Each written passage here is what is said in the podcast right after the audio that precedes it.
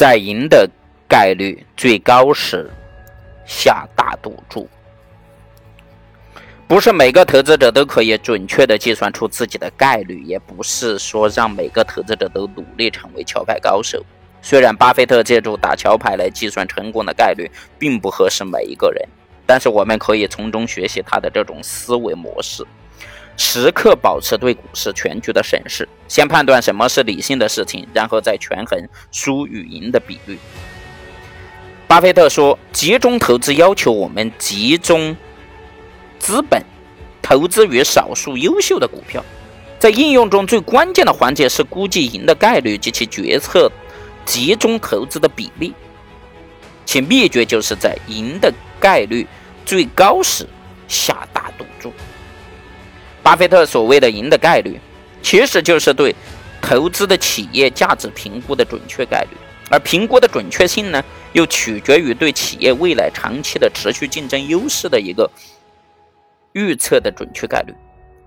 估计成功的概率与我们在数学中学习的概率计算呢是有很大的不同。传统的概率计算以大量的统计为基础啊，根据大量的重复性的这种实验呢，在发生的频率进行概率计算。但是我们投资的企业永远面临着与过去不同的竞争环境、竞争对手以及竞争对手的竞争手段，甚至与我们投资的企业自身都在不断的变化。一切都是不确定的，一切也是不可重复的。所以说，我们根本无法计算企业竞争成功的频率分布，也根本无法估计成功的概率是多少。但是，为了保证投资获利，我们又必须估计成功的概率。一个有些类似的例子是足球彩票的竞猜。每次曼联队面对的对手可能都是不同的球队，即使相同的球队，其队员和教练也可能有许多种变化。曼联队自身的队员及其状态也有可能发生变化。同时，双方球员当天比赛的状况和过去绝不会完全相同，队员之间的配合也会和过去有大的不同。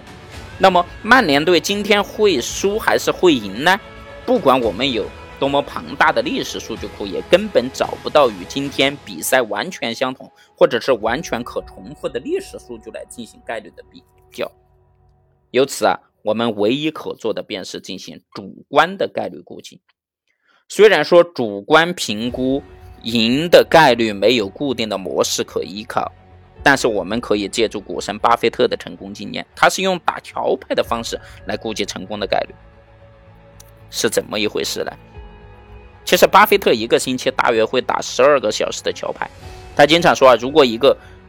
监狱的房间里有三个会打桥牌的人的话，他不会介意去坐牢。他的牌友霍兰认为，巴菲特的牌技非常的出色。如果巴菲特有足够的时间打桥牌的话，他将成为全美国最优秀的桥牌选手之一。其次，打桥牌与